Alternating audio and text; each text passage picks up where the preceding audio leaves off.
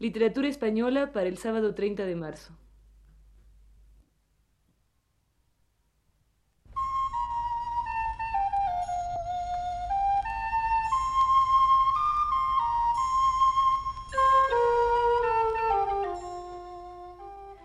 Este es el programa Literatura Española.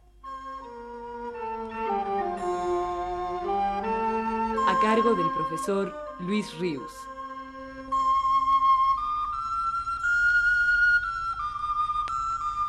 El profesor Ríos nos dice en su último texto. He venido comentando durante tres o cuatro semanas la autobiografía de José Moreno Villa, intitulada Vida en Claro, libro cuyo extraordinario interés y definitiva calidad justifican sobradamente la atención que le he dedicado en esta serie de programas. Algún crítico, de los escasos que se han ocupado de la obra del autor malagueño, encontramos que también es consciente de la importancia de ese texto, como Torrente Ballester, que en su panorama de la literatura española contemporánea anota. Moreno Villa, personaje inquieto, tentado por todos los géneros, inteligente y disconforme, ha dejado en su autobiografía un documento de extraordinario valor para el estudio de la crisis contemporánea a través de una pluma perspicaz y sensible. Creo que será interesante ahora referirme a un estudio de Moreno Villa, que primero fue una conferencia leída en el Ateneo Español de México, recogido en su libro Los autores como actores, y que lleva por título Autobiografías y Memorias de Españoles en el siglo XX. Naturalmente que por la fecha en que Moreno Villa escribió tal estudio, se refería a la primera mitad del siglo XX, y aún esa no acabada del todo. Conviene hacer esa aclaración, ya que después, en los años finales de aquella primera mitad y los que llevamos de la segunda, las autobiografías de escritores españoles no han escaseado tanto, ni mucho menos, como en el tiempo al cual el autor de Vida en Claro se refiere. Precisamente a ese hecho empieza refiriéndose Moreno Villa en su ensayo, cuando afirma En el año 44 publicó el Colegio de México mi autobiografía titulada Vida en Claro, que comencé a fines del 40. En ella aludí a lo poco frecuente que era entre españoles dar al público libros de este tipo, tan abundantes en otros países.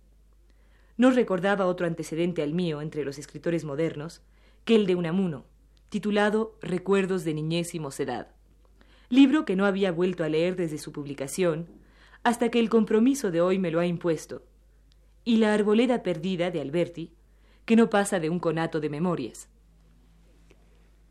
En mi vida en claro, al asentar ese hecho concreto y característico de la ausencia casi total de autobiografías, alenté con alguna frase a los escritores para que venciesen las reservas tradicionales y entraran en el campo de la confesión o repaso gustoso de la propia vida. No sé si les llegó mi soplo, o si ellos obedecieron a ese fenómeno de sincronismo que se observa muchas veces en la vida intelectual y literaria. Autores que no se conocen, que viven muy lejos unos de otros y difieren en estilo literario y vital, sin saberse por qué, coinciden y producen obras paralelas. El hecho es que poco después de mi autobiografía empiezan a publicarse las memorias de Pío Baroja, que ya van por el séptimo tomo y ostentan el título Desde la última vuelta del camino. Enseguida, o simultáneamente, Ramón Gómez de la Serna lanza su Automoribundia y finalmente Azorín sus memorias inmemoriales. Uno de los oyentes de dicha conferencia de Moreno Villa, Otaola, en su libro intitulado La librería de Arana, objeta lo afirmado por el autor malagueño y que acabamos de escuchar, diciendo con un tono bastante apasionado, si bien las rectificaciones que le hace son pertinentes, y por eso conviene recordarlas. Moreno Villa tiene razón en esto solamente, en lo poco que se ha cultivado el género autobiográfico entre los españoles. No tiene razón al conducir sutilmente la idea de que gracias a él, sí, sí, eso quiso decir en el fondo, el género este se pone en marcha. Es curioso que Moreno Villa recuerde solo dos libros, el de Unamuno y el de Alberti. Es curioso que recuerde solo dos. Él, que es un escritor de indiscutibles conocimientos, de bien probada erudición. Sin embargo, sigue diciendo Otaola, yo que estoy en blanco en estas cuestiones de elemental erudición literaria, recuerdo mi infancia y juventud de don Santiago Ramón y Cajal, Las memorias de un desmemoriado de Ruiz Contreras y la autobiografía primera de Ramón Gómez de la Serna. Y... Por otra parte, Vida en Claro no se publica antes de las memorias de Pío Baroja, se publican en el mismo año de 1944. El libro de Moreno Villa es muy breve. Da la impresión que está pensado, escrito y publicado en el mismo momento. En el libro de Baroja se aprecia una enorme porción de tiempo emposado en la elaboración de la obra, por muy corrido que sea su estilo. Ya sé que esto de la brevedad o extensión no cuenta para el caso. Cuenta el hecho de la aparición. Ya lo sé, ya lo sé. Pero si uno se sale por la tangente es por culpa de esa insinuación que dejó deslizar Moreno Villa, todo lo sutilmente que se quiera al principio de su conferencia. No sé si les llegó mi soplo, etcétera, etcétera. ¿Qué les iba a llegar? Ramón Gómez de la Serna, mucho antes de la aparición de Vida en Claro, ya trabajaba en su auto Moribundia, libro también de lenta elaboración, porque lo iba combinando con otros que crecían subterráneamente.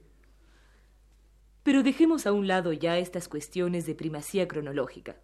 Al fin y al cabo, el propio Moreno Villa proponía como explicación posible de la aparición meses antes o meses después que su libro, la de otros similares, ese que él llama fenómeno de sincronismo. Nos interesa, en cambio, más el juicio que sobre esos otros libros de memorias o autobiografías formula el autor de Vida en Claro. Ante todo, resulta interesante recordar la diferencia que Moreno Villa, buen observador siempre, observa entre memorias y autobiografías. A este propósito dice, Entre memorias y autobiografías hay parentesco. Mucha gente las toma como hermanas, pero acaso no lleguen a primas. En las memorias se escamotea precisamente la indagación del yo, el proceso evolutivo interno y externo del hombre, la confesión o intimidad. En las memorias, aunque se deje traslucir a veces algo de todo esto, predomina el cuento, la narración de los hechos vividos, las anécdotas y tropiezos con la gente y las cosas externas a uno. Y como ejemplo de esta fuga del autoexamen, pone el libro de Baroja recordando el diálogo con una señorita que el autor vasco transcribe en el prólogo de su quinto volumen y que es el siguiente. ¿Sabe usted que he leído el primer tomo de sus memorias? ¿Ah, sí? Sí. No comprendo por qué se dedica usted a la chismografía. Yo supongo que todas las memorias son un poco anécdota y otro poco chismografía. No. Yo creo que una persona con afición por su oficio ha tenido que sacar alguna consecuencia de su trabajo. Y parece lógico que la diga con más o menos palabras. Pues mire usted, yo andaba huyendo precisamente de esa pedagogía. ¿Por qué? No creo que hay que huir de nada. Usted es muy valiente porque no tiene más que 22 o 23 años. No, 24. Bien, es una edad en que se puede tener cierto heroísmo, pero yo no estoy en edad de grandezas. Y ahora comenta Moreno Villa. Este trozo de diálogo nos revela que Baroja, como todos los españoles, rehuye el autoexamen, le teme a la confesión pública. Lo comprendo muy bien, añade Moreno Villa. Yo también me topaba con el mismo recato al ir redactando mi autobiografía.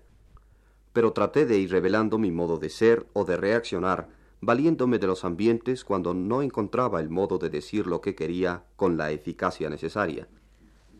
Esto no quiere decir que considero mi autobiografía como ejemplar, sino que hay en ella un intento, un esfuerzo en el sentido de verme y de expresarme. Si no he ahondado más, fue por incapacidad no por falta de voluntad. Y en efecto, es la aventura al desvelamiento de su propio yo lo que torna admirable la vida en claro de Moreno Villa, como tuvimos ocasión de comentar en pláticas pasadas. Pero no dejaremos definitivamente tampoco hoy de analizar y comentar los juicios de este escritor acerca de las otras memorias y autobiografías de sus contemporáneos. Seguiremos haciéndolo la próxima semana.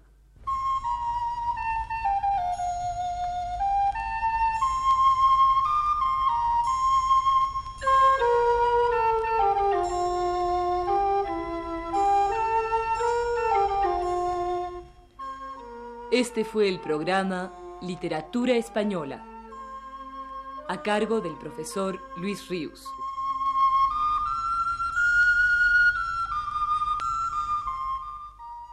Participamos en la lectura Flora Botton y Agustín López Zavala.